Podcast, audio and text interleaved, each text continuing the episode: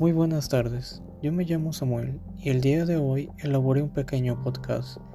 Me gustaría hablarte sobre un tema muy importante, pero que a mi parecer no es muy conocido y difundido, la salud mental, algo que nos afecta a todos, más en estos tiempos donde el miedo, la preocupación y el estrés son normales, cuando nos enfrentamos a la incertidumbre, a lo desconocido o a situaciones de cambios o crisis.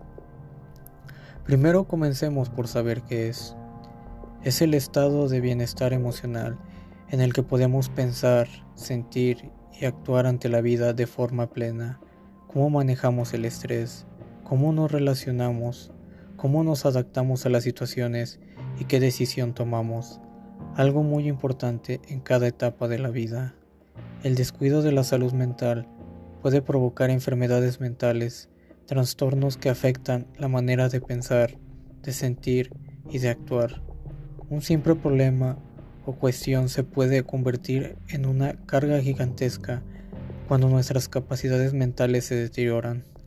Si esto no se trata adecuadamente, podría promover incluso peores estados. Aprender sobre este tema nos puede ayudar a afrontar las adversidades.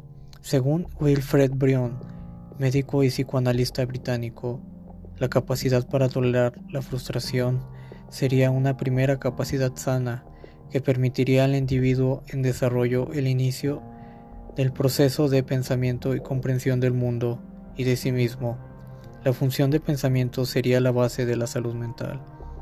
En esta se ve favorecida por un ambiente interno de contención que permite tolerar la frustración e iniciar el desarrollo del aparato mental.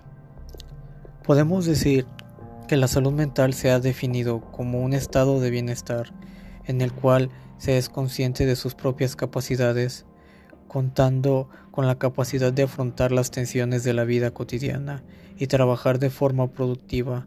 No obstante, en la mayoría de los países, los servicios de salud mental adolecen de una grave escasez de recursos, tanto humanos como económicos.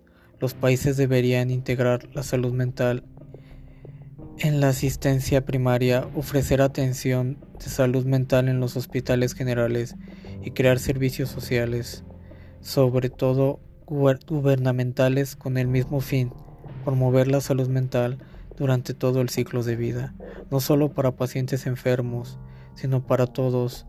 Con eso se podrían prevenir los trastornos mentales para garantizar niños mentalmente sanos y evitarnos también estos problemas en la edad adulta o la vejez.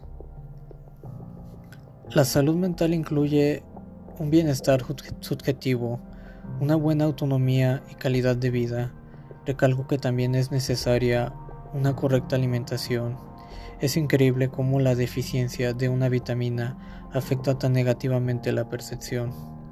También está el hacer ejercicio y dormir adecuadamente, ya que esto también afecta negativamente la salud mental. Recuerde siempre acudir a su especialista. Recuerde esto, no existe una cura para todo. Todos somos diferentes y lo que funciona en uno no necesariamente funcionará en el otro. Todo depende de la situación. Yo soy Samuel y ya me despido por ahora. Hasta la próxima.